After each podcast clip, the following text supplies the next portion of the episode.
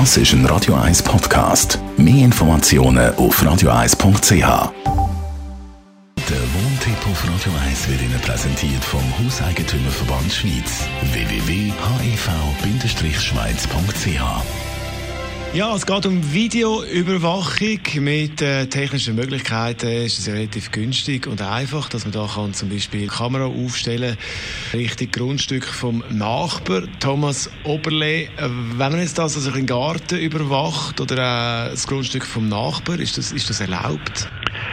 Also das ist natürlich aufgrund von der Persönlichkeitsrecht, die ein äh, Nachbar hat, egal ob das jetzt ein Mieter oder ein Eigentümer ist, nicht gestattet.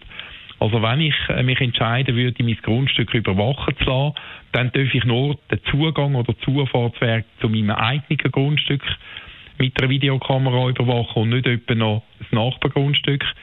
Und es ist vielleicht noch ein wichtiger Hinweis, das Bundesgericht hat vor einiger Zeit ganz äh, neu entschieden, dass es auch nicht zulässig ist für einen Vermieter äh, zu überwachen, in was für Wohnungen Mieter und Besucher gehen. Also wenn ich eine Überwachung mache, weil ich Einbrüche in eine Mieteigenschaft will verhindern, dann darf ich nicht den Zugang in die einzelnen Wohnungen äh, aufnehmen und ich darf auch nicht schauen, was für ein Briefkasten von was für einem Mieter geöffnet wird und was der für Post rausnimmt. Und dann gibt es noch einen wichtigen Hinweis, das gilt sowohl bei Eigentümern als auch bei Mietverhältnis. Ich muss hinweisen, dass ich überwache.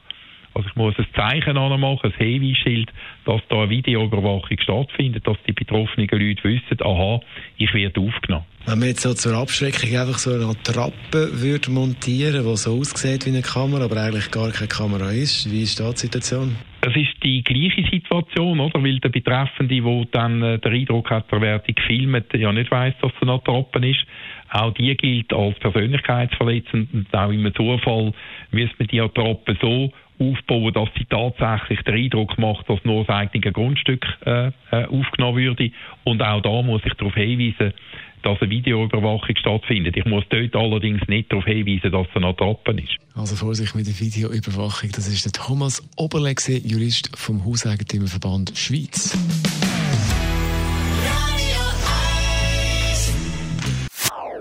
Das ist ein Radio 1 Podcast. Mehr Informationen auf radio1.ch.